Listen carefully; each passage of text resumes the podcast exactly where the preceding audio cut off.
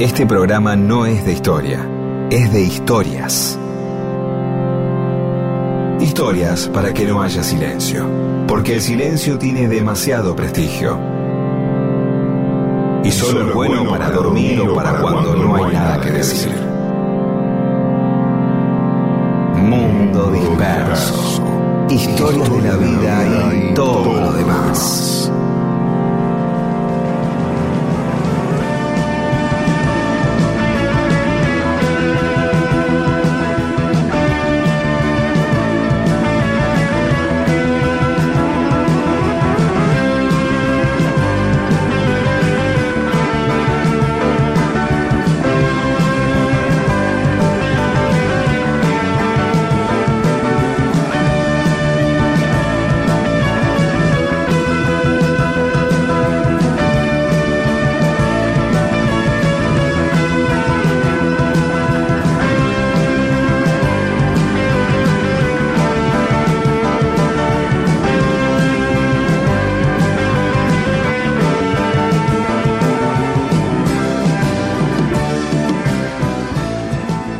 ¿Cómo les va? Aquí estamos en Mundo Disperso. Somos Pedro Saborido. Sí. No me que- me dio. Feliz Navidad me dio. Perdón. No sé por qué. Y bueno, Pero me, sí. me- me- no sé, te imaginé diciendo hola, soy mundo disperso, pero a- a- a- así asomándote por una chimenea. Hola, ¿cómo les va? Y sí, cabeza abajo, ¿eh? Eh, me vino esa imagen. Perdón. Bueno, yo Dale. y Paula Wayne Pedro Saborido, ahí está, Paula Weintraub, ¿quién más? y, y Olivia Dayes. Sí, Este, y Eamon. y Eamon, ya lo dije. Ah, no lo dije, Eamon. Ah, no lo dijiste, Eamon. No, no, está bien, está bien. Bien. No, me había quedado pensando que A ver. eh, en un mensaje que nos mandó Juan Ignacio Romano, Nacho Sí. Romano, que nos dice que a- hablando de la canción de Puerto Montt, que el Uh, autor otra vez. esto, Pero vamos mirá a seguir. con- interesante. Perdón, Nacho, perdón, le pido. No, y aparte pide can- perdón sabiendo que a vos no te gusta, pero igual le pareció interesante Bueno. este dato. Perfecto, Que Eduardo- qué bien. Ah, de verdad, de verdad dijo eso. Sí, sí, sí, dijo eso. Bueno, Este, está bien. que Vamos a ver. Eduardo, Franco, eh, el integrante de los iracundos, que fue el que compuso el tema, le Ah, había mira vos. puesto por amor. Y el estribillo decía por amor, por amor. Claro. En vez de Está por muy bien. Montt, por amor. Pero no le convencía mucho, ¿viste? Y estaban en una gira y un día así, boludeando, esperando en el aeropuerto, ven un- una promoción de un pasaje aéreo a Puerto Montt, ciudad que nunca habían sentido nombrar. Y, y dijo, ¿y si le ponemos Puerto Montt y la adaptamos como una historia de amor ahí? Puerto Montt en vez de por amor. Ah, y a todo el resto del grupo le gustó y la cambiaron por Puerto Montt. He Sí, jugado, ¿eh? La verdad, yo tengo que valorar algo. Pues también le pudieron haber estar justo viendo el Chavo y ponerle Don Ramón y también te da la rima. Pero. O por Perón también. De ver justo Sí. una imagen de. Pero sí, un por puerto, un puerto implica mar, implica romanticismo en un punto, ¿no? Tiene ese Sí, por lo menos en esa época, ahora ya tanto no, porque la gente no viaja tanto en barco. Todavía nosotros Mm. teníamos la, la idea de la partida, el saludar con un pañuelo. Ahora la, Mm. la gente no se se va de un país al otro. Primero no se despide tanto porque no se extraña tanto, porque Claro. yo, entre el WhatsApp y todo eso, nadie saluda con un pañuelo ahora, ya ni siquiera puedes saludar. Si vas, y si vas a un aeropuerto, salvo en buquebús, y más o menos, porque tampoco te puedes asomar en un buquebús, no sé. y- Claro, pero claro. en, una, en un avión tampoco puedes ir a la terraza, nada, ni siquiera puedes ver el avión, porque está. Entonces, claro, eh, ahí, la idea del, del, del- del eh, hasta el tren, Eh, poca gente viaja, eh, digamos, la gente viaja en tren, pero si uno. sí, eh, pero no tiene vas a ir a después- Constitución a despedir a alguien que se va a Lomas de Zamora con No el sé si te. No, pero podrías despedirlo si se va a Córdoba o a Cierra la Ventana. Ah, sí. Sí, pero me parece que ya no te dejan entrar en el. Ah, Yo las últimas Dante. veces que Da- Dante viajó a Cierra la Ventana en tren y eso no no no te dejan Claro. entrar en el andén. Claro. Después el molinete Como pasa antes. el pasajero solo, claro. Yo la verdad amo el tren, este, y eh, Sí, entonces la idea de ir corriendo, que aparte correr al lado del tren será muy romántico, pero es peligroso, ¿sí? Este, y aparte si, si la persona se va, dejando a una persona que corre así al lado del tren, y es como para bajarte, bajate, Claro, claro. no vayas, no hay necesidad de ir a Bahía Blanca y dejar a una persona en ese estado, eso es un hijo de puta, ¿entendés? Sí, bueno, no, me salió un laburo de, de redactor de espectáculo en la nueva provincia y no puedo dejarlo. Y, y bueno, no vayas. Eres más el trabajo de redactor de espectáculo en la nueva provincia que, que ese tipo, esa mina que lo ves corriendo al lado del andén, llevándose puestos a otras personas, además, ¿no? Chocando, chocando. Eh, y aparte con la manito contra el vidrio, viste, que se estira, y eso es peligroso. Termina, ¿Qué pasó? Y no, se terminó pegando un palo por ir a saludar a, a la novia que se iba a Córdoba al Museo de Hortensia, qué sé yo, no sé. Eh, ¿y sabés que bien, Puerto así Montt- que de ahí viene Puerto Montt, sí, hablemos de Sí, Puerto y la Montt. pobre canción, no, lo último, la canción se estrenó en octubre de 1968 en el segundo Festival Buenos Aires de la Canción. Y la ganó, le fue bárbaro, ¿no? No sé si la ganó, yo creo que ese año lo ganó Sandro con Quiero llenarme de ti, pero después Ah. lo podemos chequear. Bueno, muchas gracias por el dato. Eh, me parece, a- a- es más interesante para mí el dato ese que la canción. que ya me colmó la paciencia. Ya sufriste cosas mejores que estas Mundo disperso.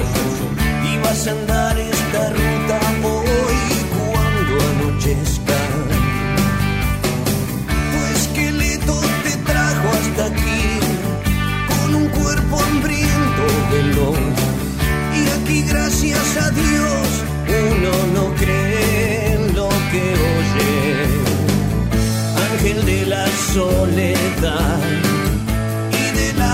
desolación. Preso de tu ilusión, vas a bailar, a bailar, bailar. Es tan simple así, no podés elegir. Claro que no siempre ves, resulta bien atado con doble cordel,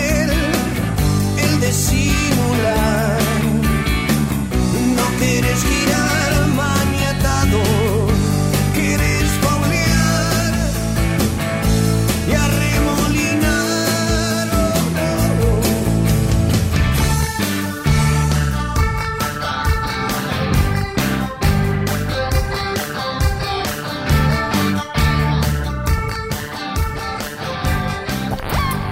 Mundo disperso, un montón de historias para que nunca te falte algo para contar e incluso puedas iniciar una relación que puede incluir sexo o no. Mundo disperso.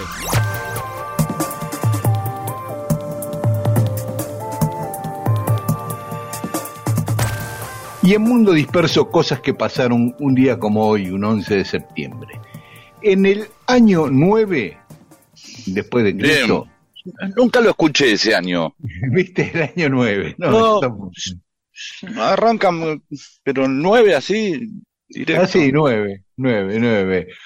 Hay una gran batalla, la- la- que es la mayor derrota del Imperio Romano contra los alemanes, que le llamaban bárbaros en aquel momento, que era lo que después fueron Sí. la esencia del pueblo alemán.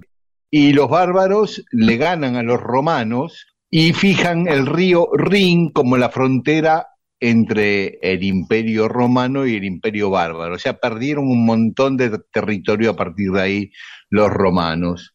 Nunca más pudieron cruzar el Rin, el imperio romano. Uh, Eh, así que sí, es como que se achicó muchísimo el imperio después de esa batalla, eh, que era la batalla del bosque de Teutoburgo, le llaman.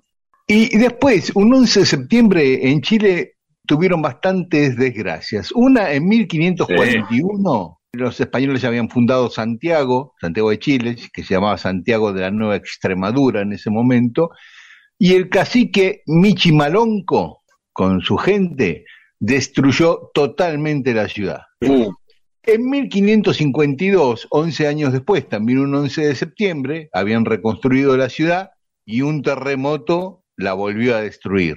Y después, un 11 de septiembre, pero de 1973, la otra destrucción la hizo Pinochet, le dio el golpe de Estado a Salvador Claro. Allende y empezó una dictadura militar que duró 17 años. Así que esas cosas que pasaron un 11 de septiembre en Chile. Volvemos más atrás en la historia. En 1609, Henry Hudson llega a la isla de Manhattan y navega el río que hoy se llama Hudson o Hudson, que corre al costado. Sí, sí, Hudson. Este, que corre- Habría que ver si la estación también eh, tiene que ver con él.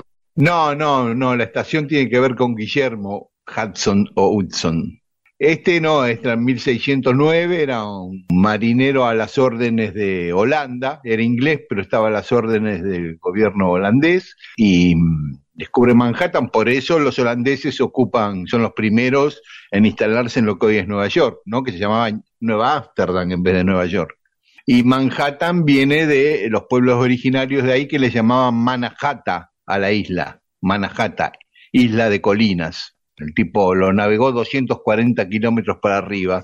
Y él le puso Río Mauricio, porque era el Mauricio de Nassau, era el, el capo de Holanda en ese momento. Pero después en la historia le pusieron el nombre del descubridor. Por eso se llama Hudson, por este hombre.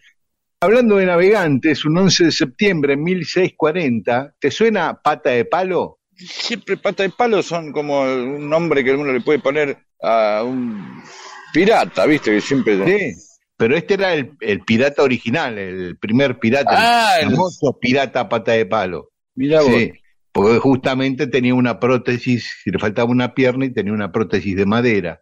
Sí, sí, sí, sí. Este, Se llamaba Cornelius Jol o Jol.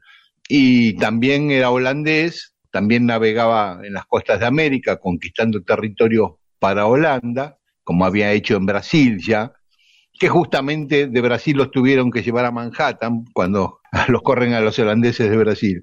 Este hombre conquista eh, en un momento La Habana, en Cuba, pero un huracán le destruye la flota de 36 navíos y los españoles aprovechan y lo sacan carpiendo de, de La Habana. Eh, esta idea de que la pata de palo es como una, como el Garfio, ¿no? El capitán Garfio, la Claro, cosa del el, pirata. el parche en el ojo, el los parche en el ¿no? ojo, es exactamente lo básico. Que en un momento Caradagian jodía con eso. Martín Caradagian, el luchador, en un momento parece que le tienen que cortar una pata por algún problema que tiene. Ah, Y sí, en un momento él decía, sí, dice, yo voy a ser de, de- de pirata.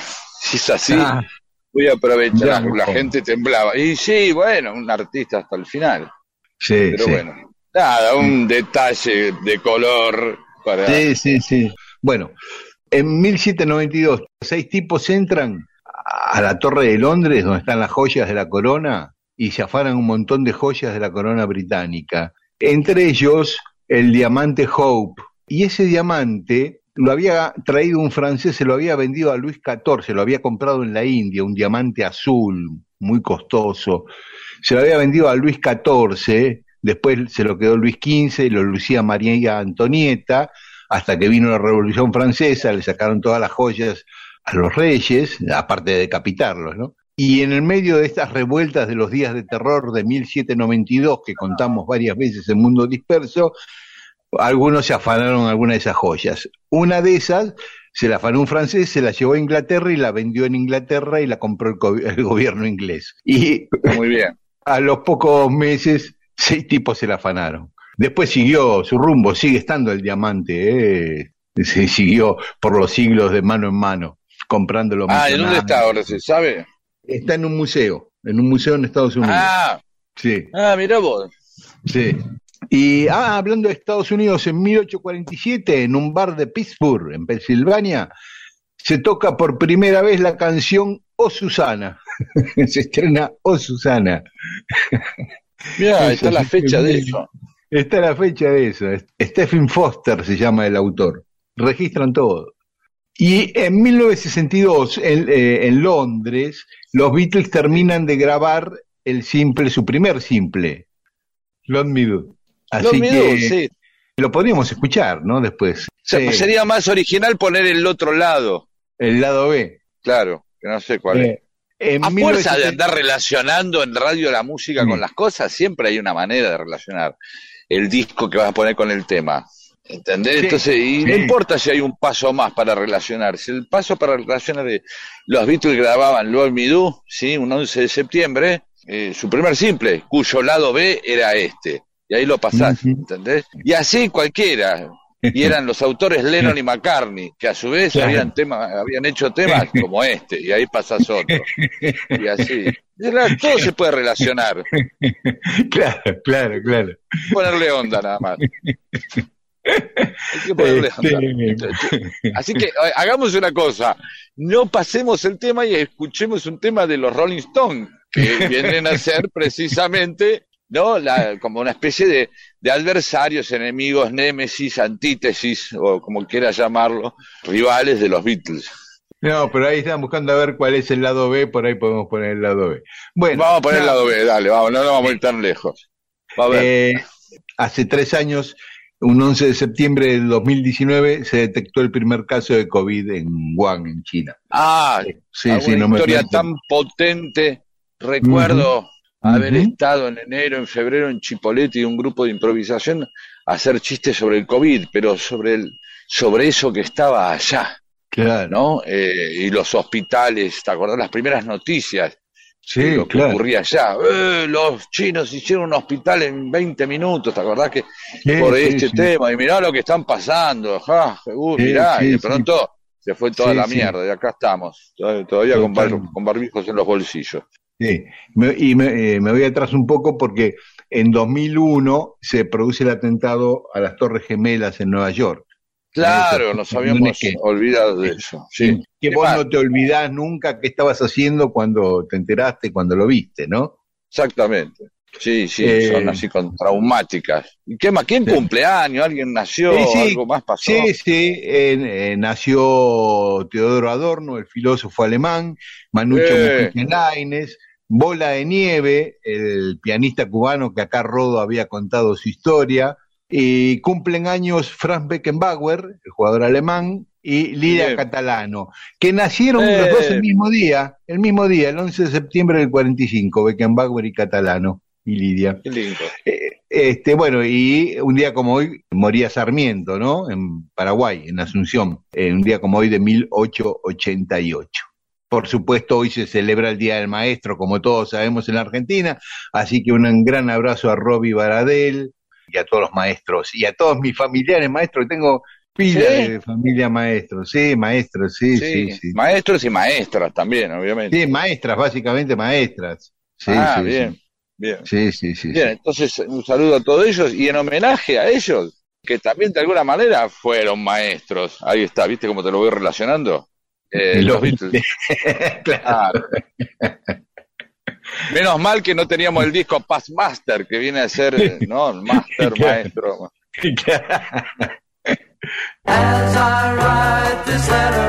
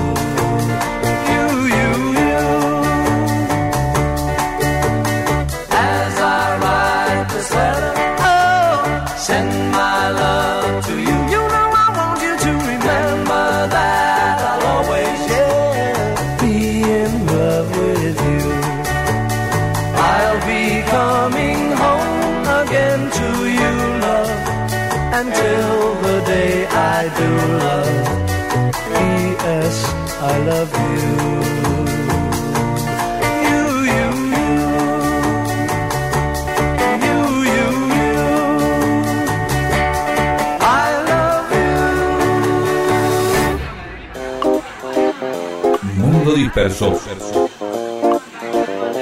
Todo lo que sucedió en la historia solo para que vos te entretengas un domingo a la mañana.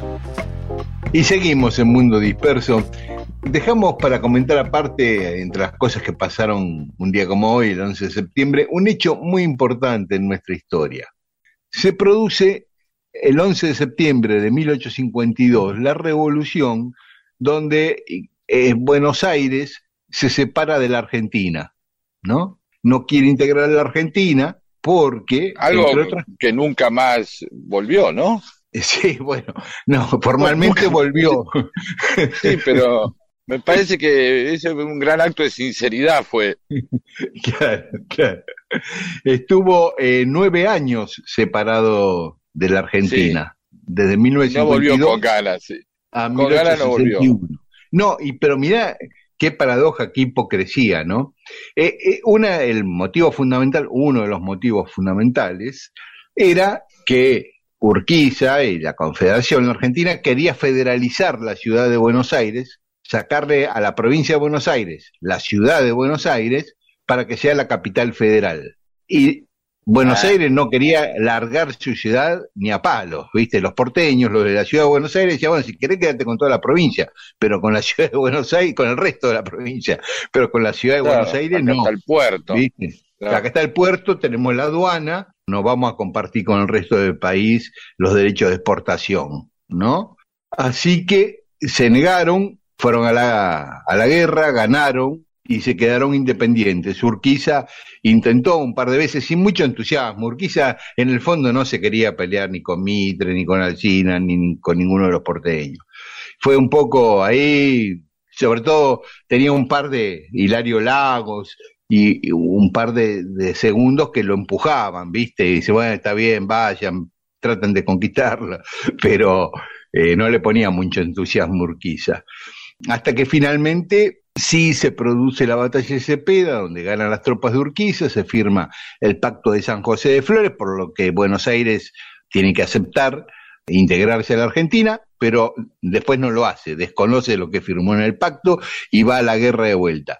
Vuelve a perder en la batalla de Pavón en 1861, y ahí ya lo contamos muchas veces, Urquiza inexplicablemente, dice la historia, nosotros creemos haber dado alguna explicación o por lo menos una interpretación bastante egoísta por parte de Urquiza, aunque ganó la batalla de Pavón, se vuelve a Entre Ríos y le deja el gobierno a Mitre, el gobierno del país, y a pesar de que él había ganado la batalla. Entonces Bueno, ahí era un sí, comerciante, ¿no? Sí, claro, eh, estaban sus intereses económicos de por medio, financistas de ambos lados de por medio, logia masónica de por medio, en fin. La cuestión es que a pesar de haber perdido, Mitre se queda con el gobierno y a partir de ahí, con los unitarios en el gobierno nacional, que destruyen a todos los gobiernos federales de, las provincias, se da todo ese proceso unitario y liberal con el dominio del Estado Nacional, y al final, sí, se produce una batalla al revés, que ya habíamos contado en el gobierno de Avellaneda, para quitarle la ciudad de Buenos Aires a la provincia de Buenos Aires. Ahora sí la querían federalizar porque el Estado Nacional lo manejaban ellos, ¿entendés? Y ganaron esa guerra a la provincia de Buenos Aires y le afanaron la ciudad de Buenos Aires, que después encima se hizo autónoma, para colmo. Así que yo, ¿sabes que cuando Alfonsín, cuando el Congreso, a propuesta de Alfonsín, aprobó crear la capital de la Argentina en Viedma y Carmen de Patagones, lo primero que pensé, digo, qué bueno, ahora el próximo paso es que el Estado Nacional, al cambiar de capital, le devuelva la ciudad de Buenos Aires a la provincia de Buenos Aires. Eso era la lógica. Pero bueno, no pierdo las esperanzas de que alguna vez tengamos la capital en otro lugar del país. Dani, 11 de septiembre, la plaza donde está Rivadavia, entonces Ah, hace sí. alusión. ¿Hace alusión a esto? La plaza se llama Miserere, la estación se llama 11 de septiembre, la estación de tren. Se le dice Plaza 11 por la estación de tren, pero el nombre oficial es Miserere. Bien, entonces eh, tenemos dos 11 de septiembre, el de Sarmiento, ¿sí? Y el 11 de septiembre este, que hay calles que aluden y no aclaran bien a qué aluden. Claro, claro, la cosa es así. Por un lado, la Plaza Miserere, vamos a, a, a Sí. 11, digamos. La Plaza Miserere Sí. se llamaba así porque ahí estaba una quinta que se llamaba Miserere, donde tenía una capilla dentro, era, tenía una connotación religiosa. Miserere es de compasión, ¿no? Viene de ahí el Sí. latín. Después ese lugar. Ah, mira vos, o sea, Miserere es un, no es un apellido, un tipo, Jorge Miserere, no. No, es una palabra latín que tiene que ver con la misericordia. Misericordia, con la compasión, seguro, claro. eso. Después, esa quinta desapareció y ese lugar pasaron a ser los mataderos de Misereres, ya le quedó el nombre, o los corrales de Misereres. Y el que la hace plaza es Rosas, en 1831. Y le pone Plaza Miserere. Ahora, Y le quedó, sí. mientras duró su gobierno, porque un año después de que eh, la provincia de Buenos Aires se separó de la Argentina, sacó un decreto cambiándole el nombre de Plaza Miserere por Plaza 11 de septiembre, por ese 11 de septiembre de 1850. Ah, Eh, mira vos. y en 1857, cuando empieza a funcionar el primer ferrocarril, el ferrocarril oeste, la segunda estación era la estación 11, por el 11 de septiembre también. Le, le pusieron el mismo nombre que a la plaza, recordando esa fecha de la separación de Buenos Aires de la Argentina. En ese momento se llamaba la estación y la plaza 11 de septiembre. Y así durante muchos años hasta que Perón en 1947 le vuelve a poner a la plaza Plaza Miserere y a la Bien. estación de tren la llama Primero de Marzo para conmemorar la fecha de la nacionalización de los ferrocarriles en 1948. Plaza Miserere, estación Primero de Marzo. Viene el golpe, la dictadura de Rojas y Lonardi en el 55 y le vuelve a cambiar el nombre a la estación, pero a la plaza se la deja, le deja Plaza Miserere y le vuelven a poner 11 de septiembre a la estación. Y así queda hasta ahora. Claro, Y- y- que todos pueden confundirse porque dicen justo llega el ferrocarril Sarmiento. claro, Entonces dice, ah, es el 11 de septiembre de la muerte de San Día del Maestro y el Sarmiento. claro. Y claro, no, es razón. otro 11 de septiembre. Sí, no lo había pensado, tenés razón. Y vos decías que ahí estaba Rivadavia, claro, está la tumba de Rivadavia ahí en la plaza Miserere. Qué cosa, ¿no? Este, el tipo tan porteño céntrico, tan unitario, y ahí todos van y le comen chipá ahora. Toda la gente del conurbano viene, come pancho ahí, mea. Este, está bien. Es, eh, Por eh, supuesto. el único que está enterrado en una plaza pública, la única persona que está enterrada en una plaza Ah, pública. sí, y justo él. Sí, justo él. Mirá que podría haber ligado una iglesia, algo. ¿Habrá algo? ¿Era masón Rivadavia? Sí, es probable. Muy probable. Es muy. Sí, aparte él se enfrentó a la iglesia a muerte durante su gobierno. Ah, mira vos. Claro. Y eh, bu- bueno, justo Rivadavia, que había muerto en Cádiz en 1845, en su testamento había dejado escrito expresamente no ser enterrado en Buenos Aires, y agregó, y mucho menos en Montevideo. ¿Y qué hizo el gobierno? Vino lo trajo a Aires. lo Está bien. repatriaron en el 57, el mismo año que, que se inauguró el ferrocarril, lo trajeron, lo recibieron ahí el cuerpo en la Sociedad de Beneficencia, que estaba en Reconquista 269, y habló Sarmiento justamente, Mármol, Mitre, el suegro de Sarmiento, Dalmacio Vélez Arfiel, y lo llevaron a, Recoleta. Recién en 1932 se hace el mausoleo y trasladan los restos ahí a, a la Plaza Miserere. Ah, y la otra, el otro 11 de septiembre, Pedro, es la calle de Belgrano. En el barrio Belgrano hay una calle que se llama Sí. 11 de septiembre. ¿Cuándo le pusieron ese nombre? En 1855, ¿m? 33 años antes que muriera Sarmiento. ¿Por qué razón?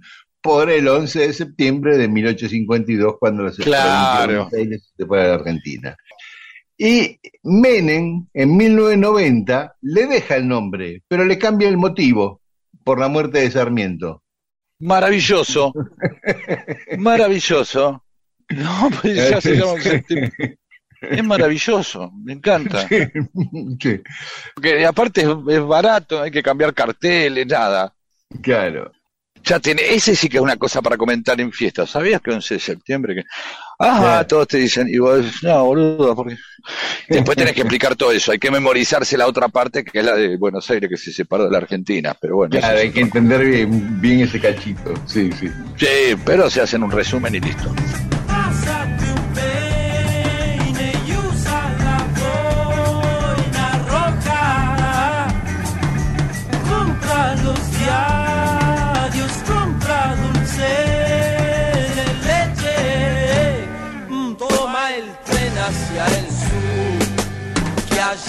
Allá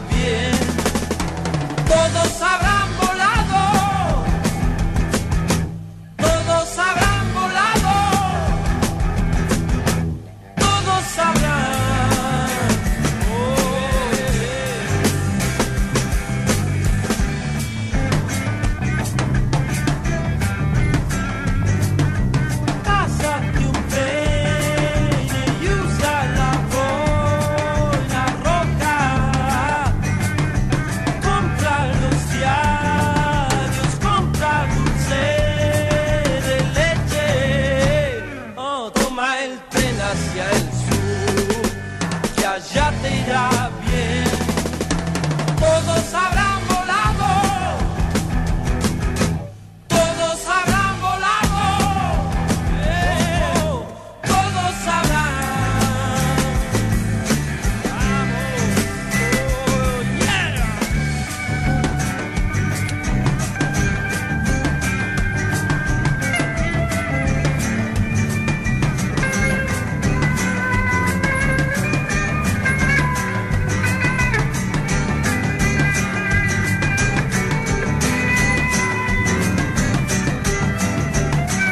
qué lindo ahí Rodo tocando la batería en, en Almendra, en Toma el tren hacia el sur. Qué linda esa batería.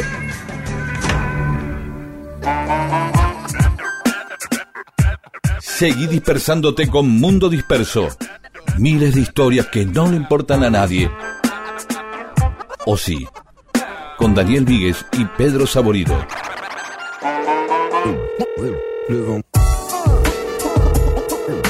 Y en Mundo Disperso tenemos mensajes de los oyentes. Adelante. Rodrigo Flores de Salta, cuenten algo de Dean Reed, el Elvis rojo de Estados Unidos que pasó por Latinoamérica y tenía una banda de rock en Lanús. Bueno, contamos la historia de Dean Reed en Mundo Disperso. Ya incluso Paula te la subió ahí, Rodrigo, a nuestro Facebook por si la querías escuchar. Ahora, que haya estado en Lanús, yo lo escuché eso y lo busqué y traté de chequearlo y no encontré un solo dato. Así que, Rodrigo... Hizo la si película algún- con Palito Ortega, Claro, mi sí, sí, primera sí. novia. Sí. Sí, sí, sí, sí. Después volvió, se pegó unas vueltas, estuvo en el programa de Badía, pero ya, ya totalmente eh, mucho más volcado a la, al, al comunismo, ¿no? Ya más como dirigente, ya Claro. eh, eso ya de grande. Bueno, de ahí un poco sale Bombita Rodríguez, hablando de eso, este, salió Claro. de Rodríguez. Digo, como, sí. Claro. Sigamos. Bueno, Gabriel de Salvador de Bahía nos manda unas fotos de charque que venden en la carnicería. ¿Viste cómo habías hablado del charque? Ah, nunca probé. Eh, yo tampoco. Y además dice ¿En que dónde? tiene- ¿Pero en dónde dice eh, que en venden? Perdón. Salvador de Bahía. Le sacó unas fotos Ah. ahí al mostrador de la carnicería y nos la subió a las redes para que veamos que existe el charque y que lo venden actualmente. Y dice que tiene diploma superior de guitarra, teoría y solfeo en Fracassi, donde estudió siete años. bien. Y por último, dice eh, que hablando de dientes, hace un- unas semanas se efectuaron las exequias de Patrice Lumumba y en el féretro solo había un diente.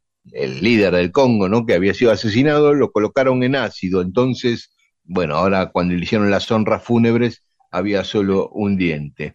Esto es a colación de lo que decíamos de los dientes que habían, se habían afanado de Belgrano, ¿no? Sí, sí. de ¿Cuánto hace que no, no hablamos de orígenes de palabras y eh, a colación, ¿no? Porque, Ah, sí. ¿Por qué uno dice a colación? Vamos a averiguarlo, porque también es eh, cuando la palabra aparece en determinadas prácticas de gastronómicas, ¿no? Eh, esto es una colación, no sé muy bien qué es, la verdad. Claro, y también claro. cuando te hacen una dieta, dice, bueno, 11 Sí, de un- la mañana, y te ordenan un- todo en el día, dice 11 de la un mañana, una colación. un caldo, un jugo, algo así. Después lo, lo averiguamos. Sí, no te interesa hablar de esto, ¿no? No, sí, sí, me apasiona el tema No. colación, pero Eh, claro, como que no. Nunca, nunca. A mí me da una cosa, bueno, a las 11 una colación, y no sé qué, me da algo raro, es como un proceso químico, no sé. sí, sí. Y Este, otra, o meterse, otro- adelanta- adelantarse en la cola de un banco, es una colación. Claro, también. Y sabés qué, Eh, colación también cuando te recibís, eh, la colación de grado No, en el diploma. Claro, ah, bueno, El acto de no colación sabía de eso, claro. te dan el diploma. Uy, claro, y están todos comiendo un yogur, ¿qué? ¿Cómo? No sé. Chino, no me comes tus cosas. Me da asco. No me quiero cola- eh, una- tener una colación de grado. Sí. Me parece que tengo un problema gástrico, una colación de grado, un problema en los intestinos. Claro, claro.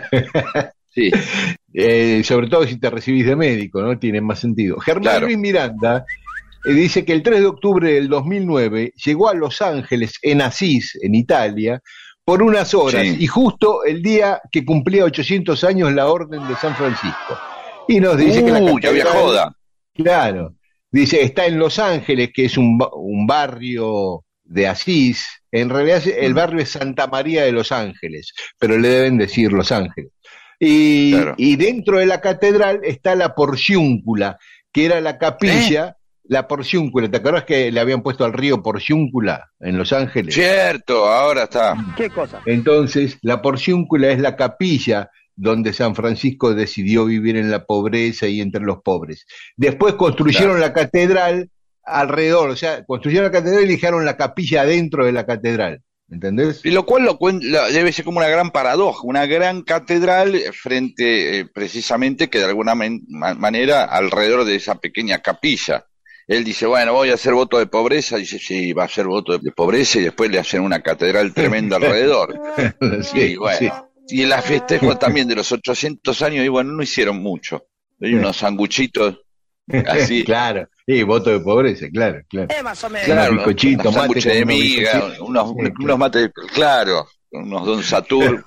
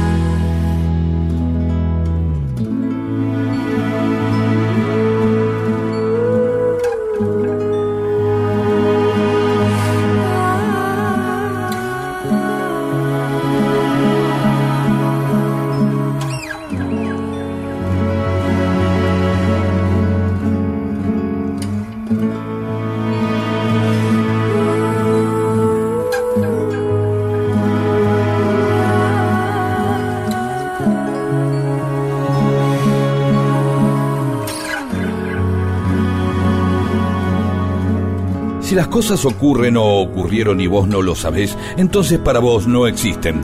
Dale existencia a la historia escuchándola. Mundo disperso, eso que existe cuando vos lo escuchás. Mundo disperso.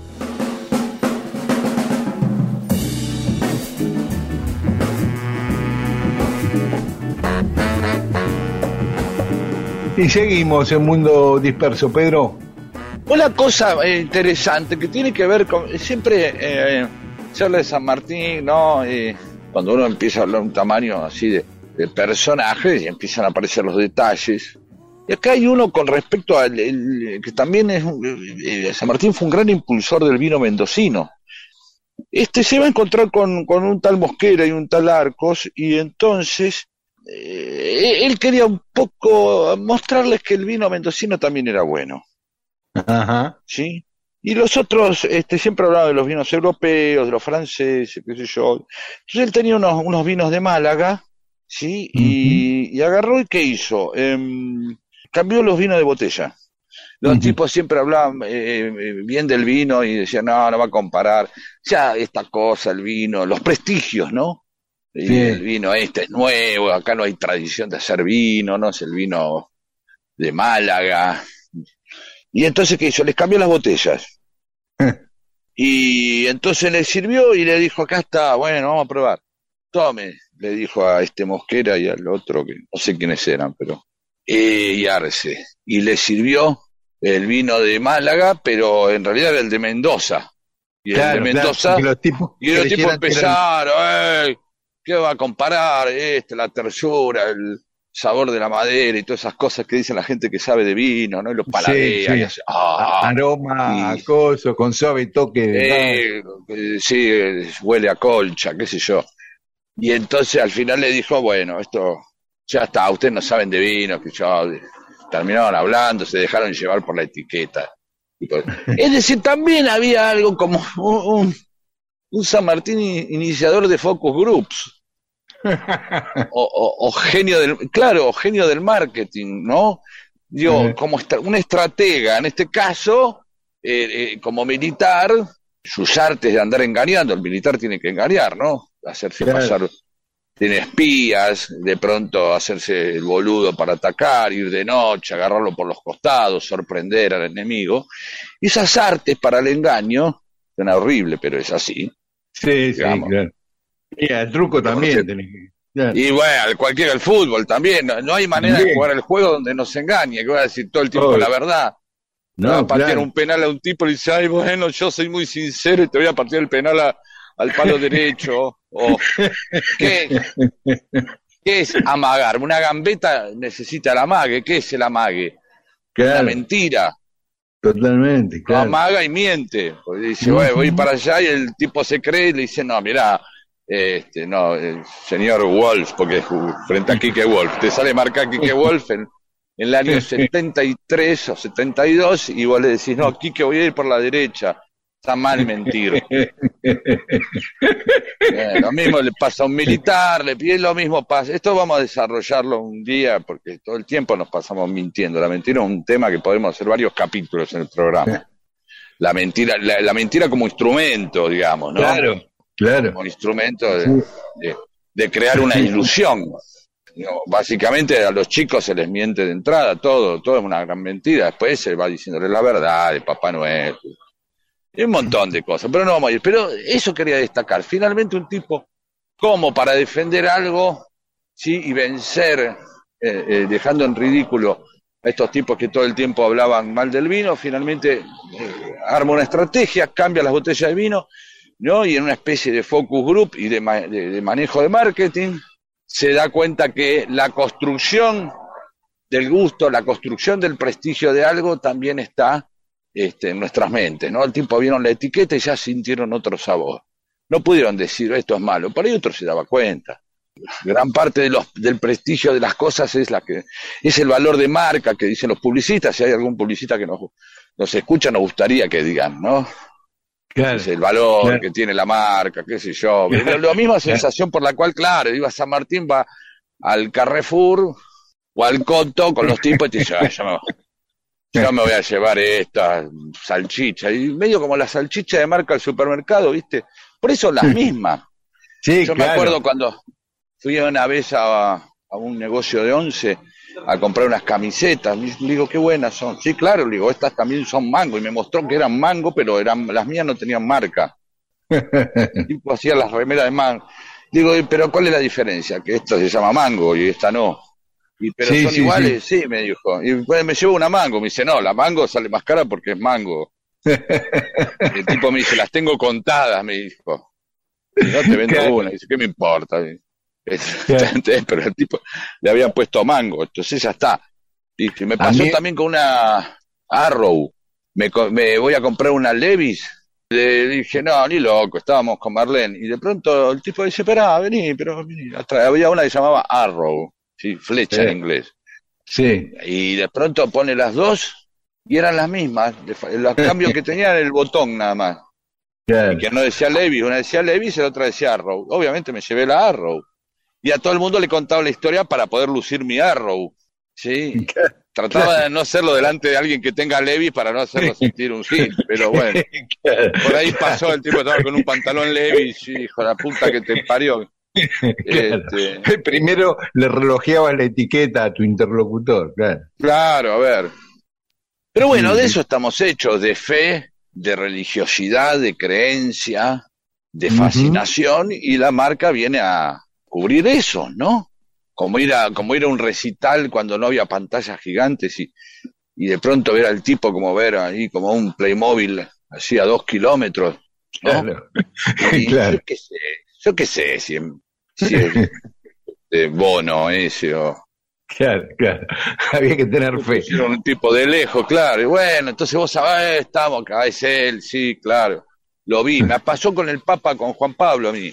Fui con unos amigos a ver a Juan Pablo cuando pasó por el 9 de julio. Yo creo que pasó, estábamos atrás, pasó a 70 más o menos. Podría ir cualquiera ahí arriba. Podría ir Corach adentro de ese coso. entonces, pasó y. Este, qué sé yo. Y bueno, me hicieron creer que era el Papa, está bien, perfecto. Este, Mex Urtevereas le pasó eso, ¿sabías? No. Y em, se emocionó en un lugar y, y cuando fue a lo de los abuelos en una casa, se emocionó. A mí me pasó también. Y después se dio cuenta que se había equivocado por una cuadra.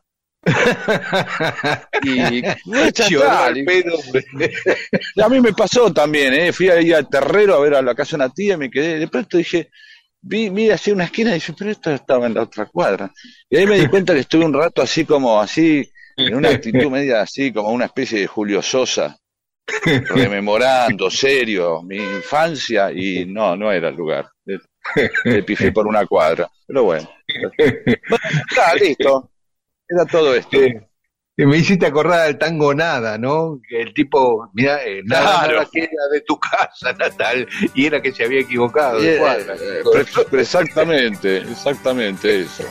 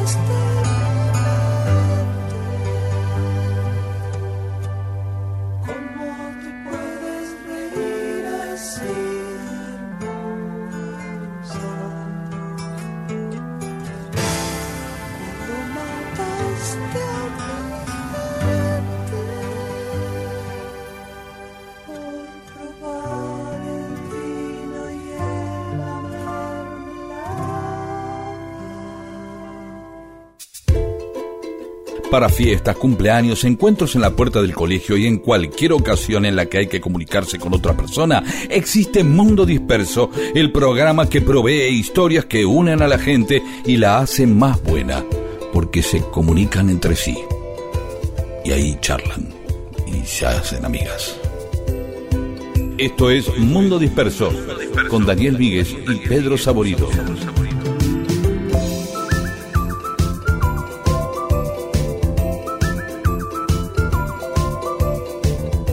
Y en Mundo Disperso seguimos con mensajes de los oyentes. Muriel Monteverde. Para aportar a la dispersión y como todo tiene que ver con todo, les cuento que junipero o juniper en inglés es enebro. Sí, Ah, porque sé Eh, que Junípero era el nombre del tipo Junípero. que fundó Los Ángeles. Por eso, de ahí. Ah, sí, ah, mira vos. Bueno, no me acordaba. Y en inglés es enebro, es el fruto que parece que le da el característico sabor a la ginebra. La ginebra del Smowy, no confundir con la que andaba Lancelot. ¿No? ¿Está bien eso? Claro. Muy bien. Sí, sí, sí, Ricardo sí. Bonta, luego de escuchar al oyente de Brasil, que contó que allá en el almuerzo o la cena no sirven pan, imagino que nadie pide huevos fritos. Ya, claro, porque claro. una de las razones por las que existe el pan es para ser mojado en los huevos fritos, para eso. Claro, si pedís un huevo Este, frito y no mojas el pan, no tiene sentido. Es un huevo frito. Claro. Sí. Por eso Jesucristo multiplicó los panes, sin tener por la cantidad de huevos fritos que había en ese momento y la gente no podía mojarlos. Y bueno. María Laura Díez, nuestra amiga de Barracas, yo sigo sacando fotos con rollos, es mi manera de conservar la foto impresa y tiene un ingrediente de misterio hasta el revelado. Es verdad, hay algo ahí que es como un suspenso que se arma que pu- puede ser tremendo, ¿no? El final es, uy, estaba fuera de foco, apareció con los ojos cerrados. Eh, Claro. En cambio, la foto uno saca muchas, yo saco dos o tres de la misma pose porque para, por las dudas, Claro. porque es un ¿Sabés que a mí recurso me- así que parece infinito, pero sí. Sí, hay, ese es un, un arte para los que saben y un riesgo para los que no sabemos, los estúpidos como yo. Una vez en Londres me saqué, saqué fotos del museo de Madame Tussauds, una foto de los Beatles, ¿no? Los muñecos de cera de los Beatles. Y después tenía que tomar el tren bala de París a Lyon. Y puse el mismo rollo, o sea, el rollo que ya había sacado para Ah. revelar, lo volví a meter en la cámara. Entonces me aparecía, por ejemplo, los Beatles flotando arriba de los asientos del tren bala. Bueno, está bien, así Entonces, arruiné empiezan dos, muchas rollos. Sí, Sí, o creaste algo, o podés mirar O dos. Es para no Sí. creerlo. para Me gusta creer- más esta, esta idea de María Laura del suspenso, del misterio, de sacar una foto y ejercer el, eh, la paciencia o, o la espera, simplemente. Saqué la foto, ya está. Claro. Y después tenerla impresa. Es verdad que uno no... no el, el circuito de imprimir fotos digitales no... Ya que uno las deja ahí. Han salido esos marcos digitales en una época, ¿te acordás que había marcos Mm. digitales? Eh, Sí. Un espanto, sinceramente, pero bueno. No, y además Em, lo que tiene esto de la foto también es que tenés que cuidar, no podés sacar al tuntún, ¿viste? Digamos, porque tiene un costo el rollo, entonces, ¿viste? Vos elegís el momento de Eh, sacar la una- foto. claro, claro, claro. Es Eh, no lo revelás hasta que terminás las 24 o 36 fotos. Es, es verdad. Adriana Irá, la gran paradoja. En Rosario existe una clínica psiquiátrica de nombre Doctor Fracassi, como si un astillero se llamase El Naufragio. Claudia Morales dice, ¿saben qué significa Pichimahuida? Bosque pequeño en idioma mapuche. Mirá. Cariñosos saludos desde Río Grande, provincia del Tierra del Fuego, capital de Malvinas. Gracias, Claudia. Claro que sí. Este, por lo cual, Jacinta Pichimahuida es Jacinta Bosque Pequeño. Exactamente. Ese sería el nombre. Qué raro el tipo Abel Santa Cruz, ¿no? Qué cosa que fue buscar el, un nombre mapuche Sí. para su maestra. Es raro, no, llamativo. Sí. Es hora de cambiar las cosas. No todo es color de rosa y no todo está tan bien en ese corazón. Duele tomar algunas decisiones, se necesita de acciones y siempre sufre un poco más uno de los dos. Dale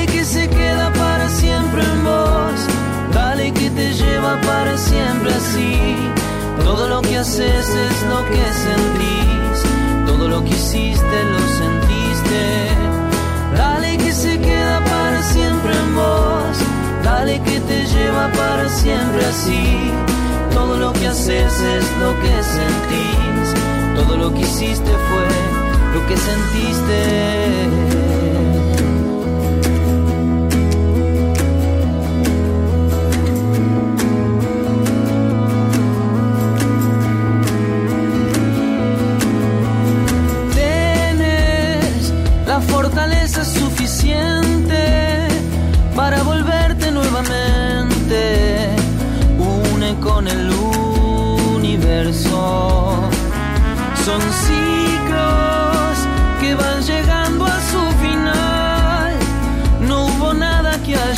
Hecho mal, es natural. Y siempre hay algún recuerdo que vuelve. ¿Qué va a ser? No hay caso. Vas a extrañar un rato, pero vas a estar bien. Dale que se queda para siempre en vos. Dale que te lleva para siempre así. Todo lo que haces es lo que sentís. Todo lo que hiciste lo sentiste. Dale que se queda para siempre en vos. Dale que te lleva para siempre así. Todo lo que haces es lo que sentís. Todo lo que hiciste fue lo que sentiste.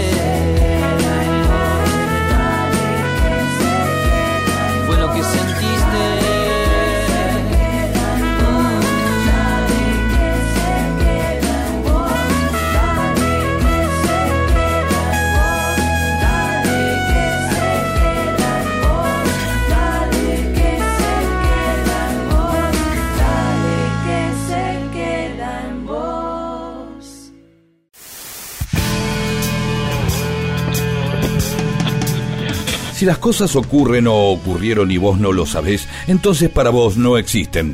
Dale existencia a la historia escuchándola. Mundo disperso, eso que existe cuando vos lo escuchás.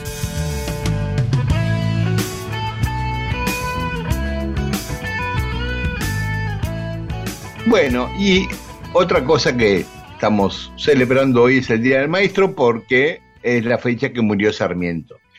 Sarmiento se había ido a Paraguay por recomendación médica porque tenía problemas cardiológicos y bronquiales y le dijeron que era mejor eh, un clima cálido como el de Asunción y no el frío de Buenos Aires.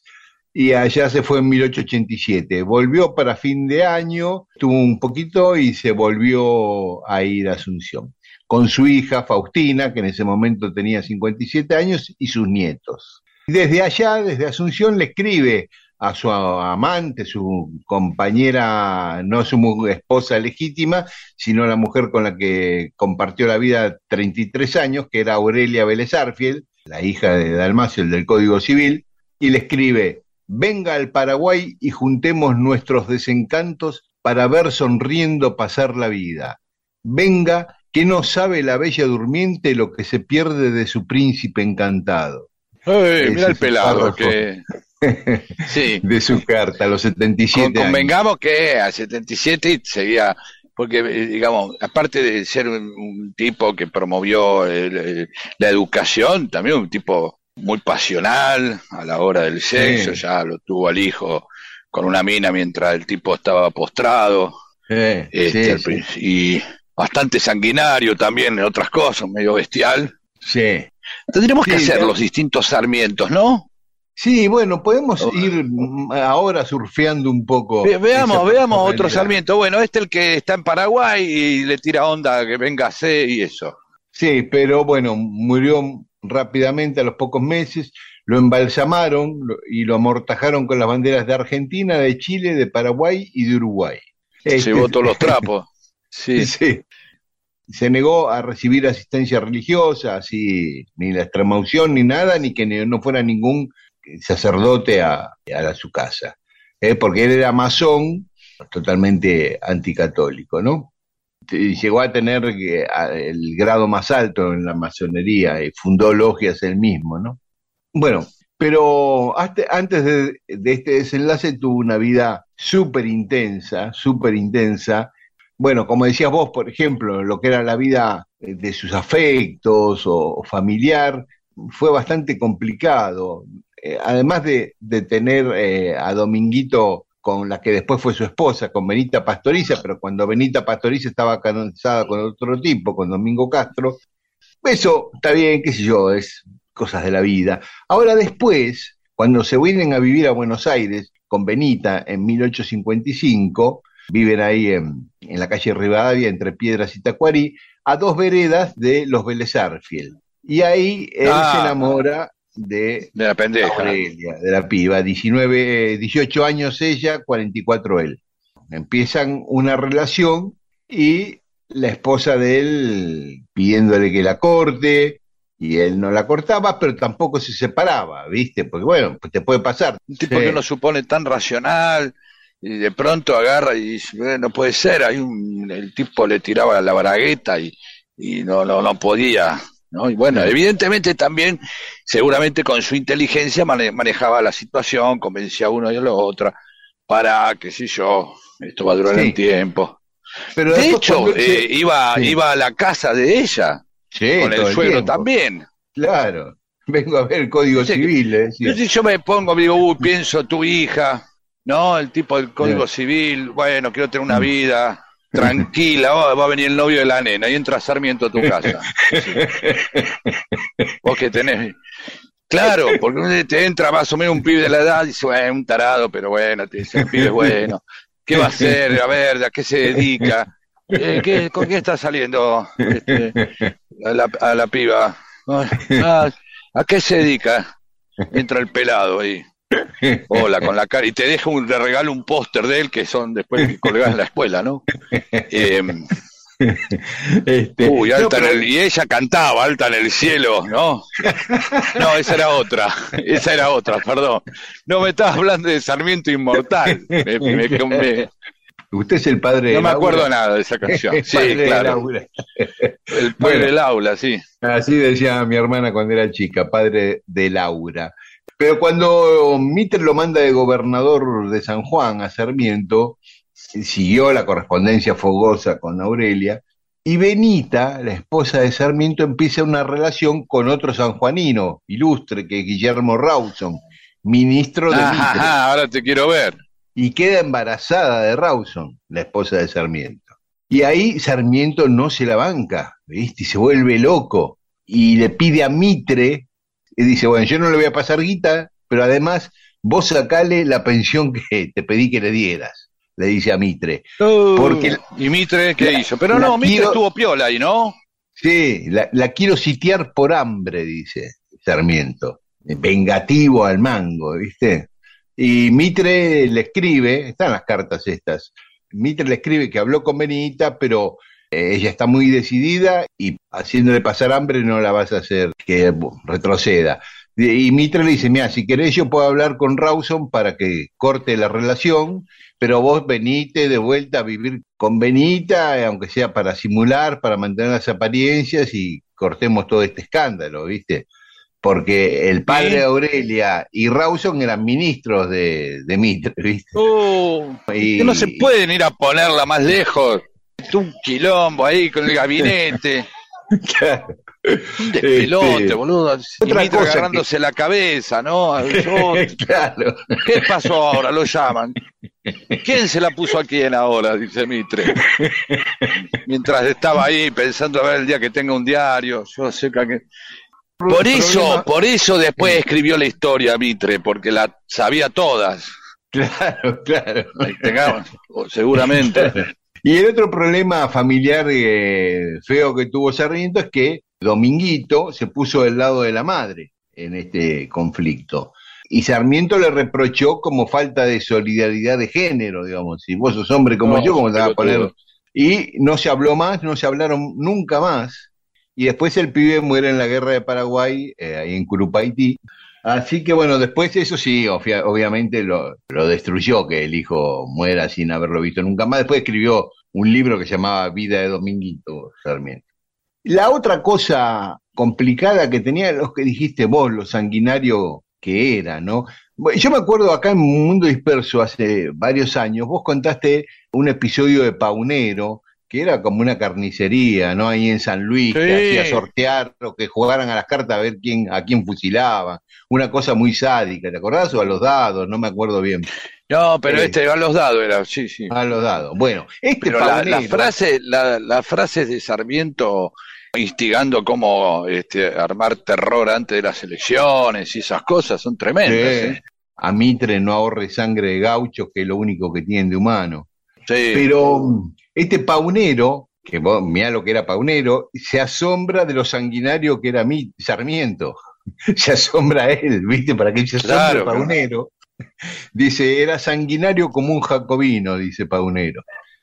También tuvo algunas buenas que, eh, bueno, por supuesto, todo el impulso de la educación pública en primer lugar.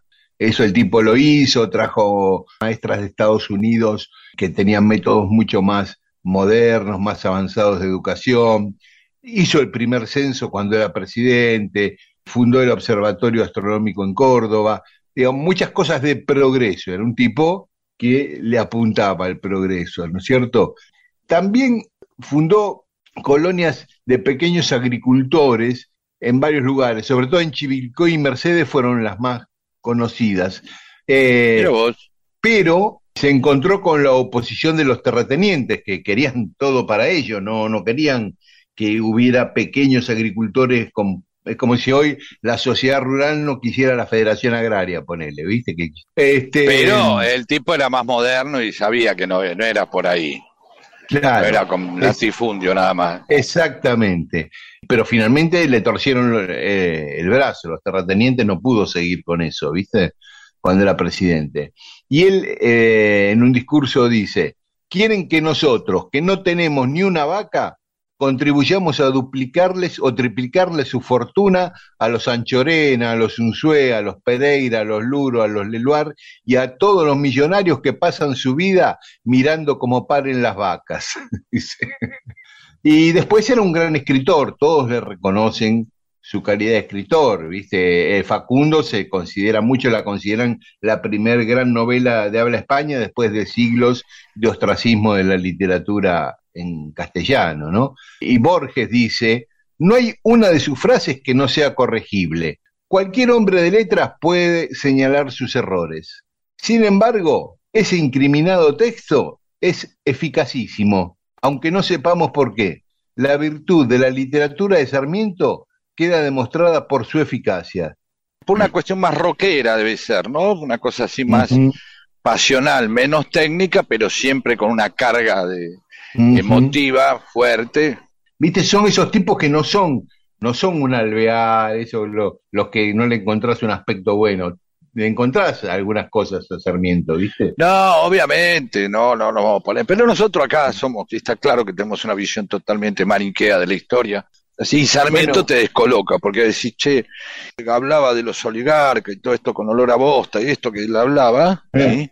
Claro. y ahí te cae simpático. Después Claro. habla de sangre de gaucho y decís, ah. Lo interesante de Sarmiento igual es, eh, son esos tipos como Belgrano San Martín que no, que no, que no se paran de narrar. Sarmiento tiene un- una vida por ahí más entretenida para los demás. No quiere decir que ni mejor para él ni mejor para los demás. Simplemente más entretenida. ¿Sí? A eso nos referíamos.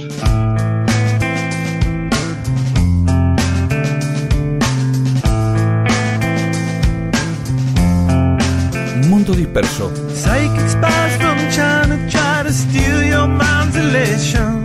And little girls from Sweden dream of silver screen quotation. And if you want these kind of dreams, it's Californication.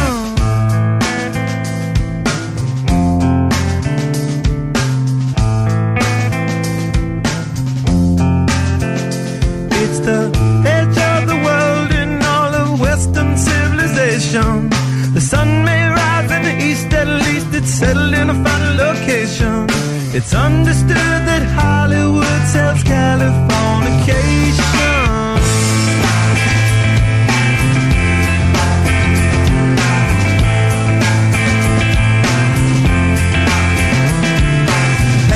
Sergeant Barrow while they break the spell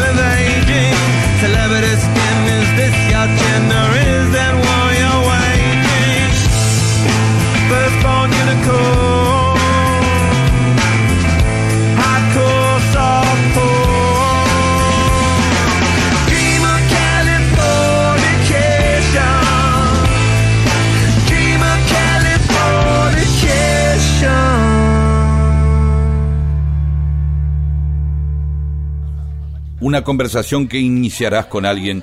Va a mejorar tu vida, va a suceder pronto. Es mejor que tengas temas para animarla, Mundo disperso, un atentado al incómodo silencio.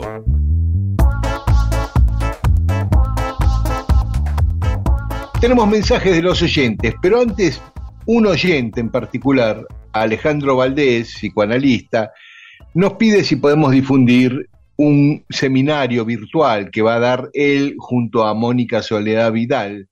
El seminario se llama La Angustia, señal en la clínica 2, pasaje al acto y acting out. Y esto empieza el miércoles este, el 14 de septiembre, el mi- miércoles que viene, dura cuatro clases es semanal y es no arancelado. Así que gratarola a los que le interesen. Esto lo organiza la institución psicoanalítica Triempo. Y entonces, para inscribirse, que se metan en la web, en www.triempo, como tiempo, pero con una R después de la T, triempo.com.ar. ¿eh? O en Facebook, Triempo Institución Psicoanalista. Ahí se pueden inscribir. Bueno, ahora sí, Pedro. Estela Maris Darredu. Canillita en inglés es Paperboy.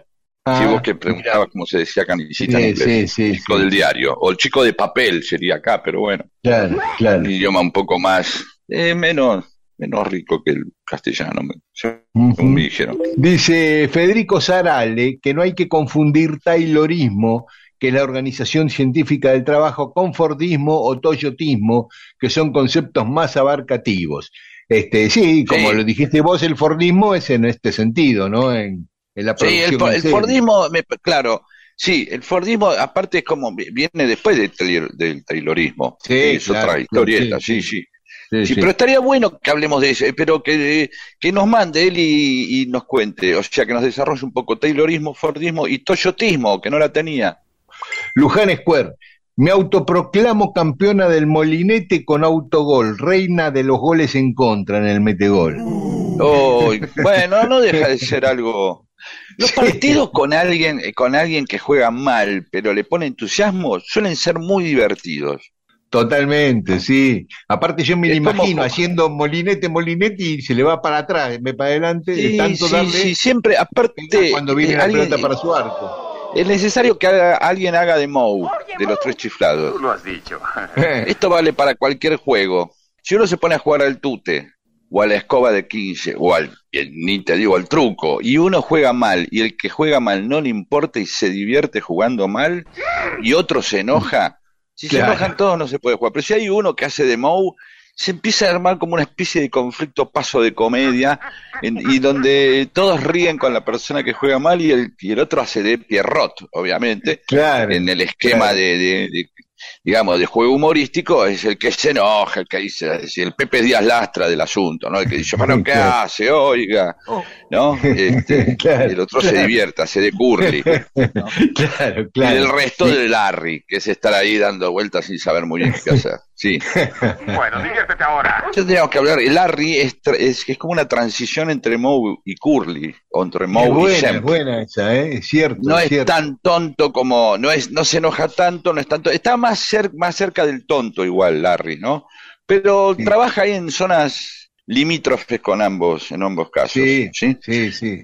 Mira vos. sobre los jesuitas Juana Quintana de Mendoza hay un papa argentino para frenar el avance de otros cultos por el éxodo de católicos a otras religiones todo para recuperar e incrementar la clientela digamos dice Juana Quintana y Gaby Roldán desde Misiones. Gracias por la reflexión de la coyuntura real y también por conocer otras razones de la historia, procesos violentos de colonización que siguen en práctica. Los jesuitas fueron los únicos que colaboraron en territorios del noroeste en la defensa y recuperación también de estos territorios, dice mi amiga Gaby Roldán desde Misiones. Te mando un beso, Gaby. Y Marisol Vinches dice, jesuitas, no sabía esto, eran el brazo izquierdo de la iglesia y cómo lo rajaron, si es que no entendí mal. Sí, el brazo izquierdo, yo diría que el movimiento es amplio, ¿viste? Dentro de los jesuitas también, Siempre. como el peronismo, había de todo, ¿no? También estuvieron, Eh, tuvieron mucha influencia en el tercer mundismo, en la década del 70 y los 60 y los 70, pero también tienen de derecha.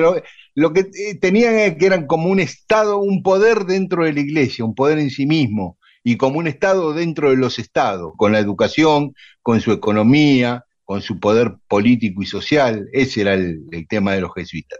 Y José Carlos Leanza dice, no se puede desligar la matriz de explotación. El rey Carlos no sé cuánto expulsa a los jesuitas y no hace público el fundamento. Los mete en cana, les incauta los bienes. Y sí, fue así. Sobre la música que pusimos, eh, pusiste vos en el mundo disperso, Walter Leonardo Vera, qué bueno que pusieron el- una canción del Plan de la Mariposa. Eduardo Aguiar dice, décadas que no escuchaba los Who, me hice adicto al programa desde los inicios, además de disfrutarlo, enterarme de aspectos históricos y totalmente desconocidos por mí, me divierto y, y, eh, me reencuentro con mi adolescencia rockera. Gracias, qué lindo Eduardo Aguiar. Y Rafael Aguilera dice, tu amor es una vieja medalla, un temazo, está en el mismo disco de Contra todos los males de este mundo. Así es.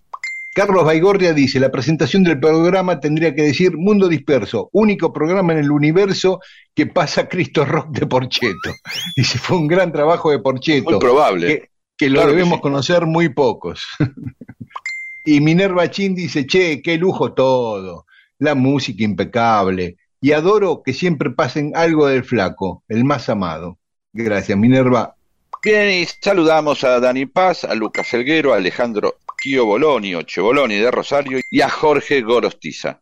Y también saludamos a Liliana Baldo, a Oscar Sagaceta, a Roberto Canepa y a Federico Zarale. Gracias a todas y todos. Y yo le creo porque es mi amigo.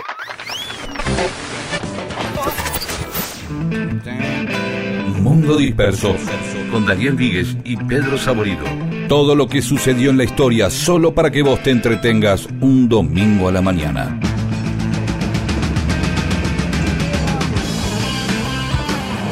Bueno, va terminando Mundo Disperso de hoy.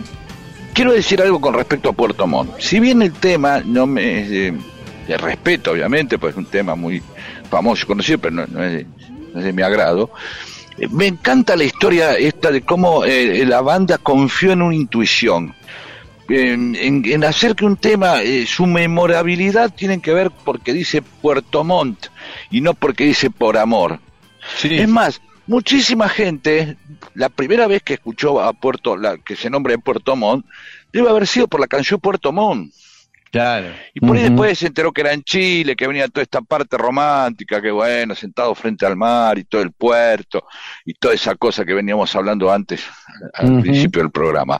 La memorabilidad muchas veces tiene que ver con una particularidad y no es del todo manejable. Obviamente, sí, este, se puede estudiar, se puede hacer estudios de mercado. De pronto eh, hablábamos de la historia de Manaus la vez pasada y decir, che, y, y si le ponían otro nombre por ahí era tan conocida, no lo sabremos nunca, ¿no? Claro, claro. Pero lo interesante de esto es la intuición y la confianza que sintieron en ese momento la banda para decir, "Pa, vamos Puerto Montt, y la hicieron distinta. Sí, obviamente que, como decíamos, puede ser eh, Don Ramón, o por Perón, por Verón, o, o- o, claro, o, po- o Polvorón, porque la historia de un este, de unos novios que se comen unos polvorones, este, y De claro, Morón, de Morón. eh, ¿no? o de Morón, claro, Lucas G ahí todo hablando, Sabatella y, y, y, claro, y la eh, eh, amor, a ver, parte de esa musicalidad en la cual cae amor es precisamente que son de una rima facilísima. Entonces uno lo puede, puede reemplazar por cualquiera. Eh, Así habíamos hecho nosotros con mi amigo el Tata, este, el, el llamen a Mou, porque jodíamos siempre con amor, y la palabra amor y Mou de los tres chiflados entraba en cualquier lado. Entonces hicimos Claro. eh, muchas canciones que decían que estamos esperando para recibir a Mou en vez de amor. Y todo entraba en Claro. todos lados. claro. Y acá también una podría decir, ah, es por Mou, oh, oh, no, y un tipo aparece el Mou de los tres chiflados.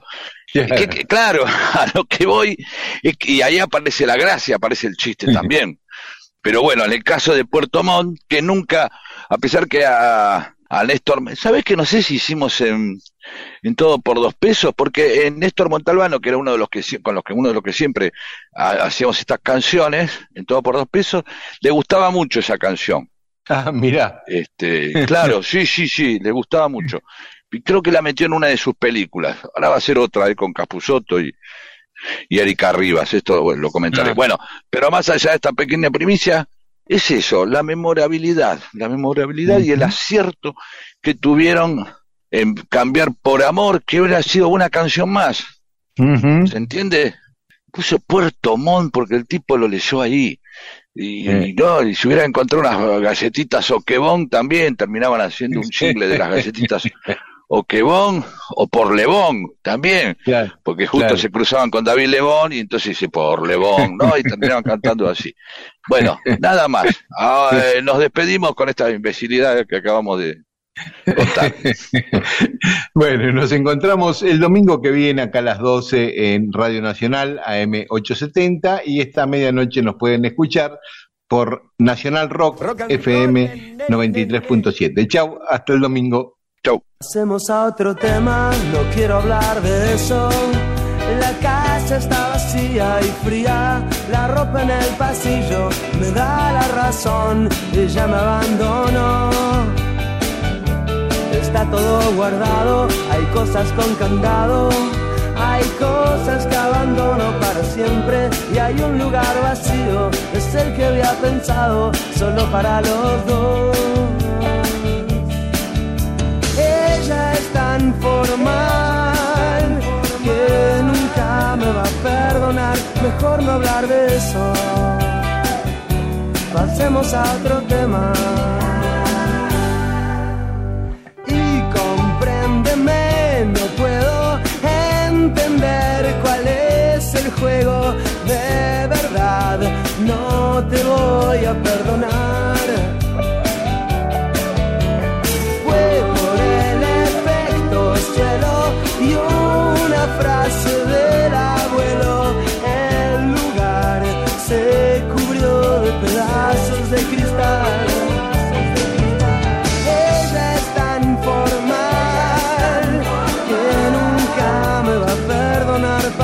Pasemos a otro tema. No quiero hablar de eso. Pasemos a otro tema, no quiero hablar de eso. La casa está vacía y fría, la ropa en el pasillo me da la razón, ella me abandonó. Está todo guardado, hay cosas con candado, hay cosas que abandono para siempre y hay un lugar vacío, es el que había pensado solo para los dos. Ella es tan formal que nunca me va a perdonar. Mejor no hablar de eso. Pasemos a otro tema. Mejor no hablar de eso. Pasemos a otro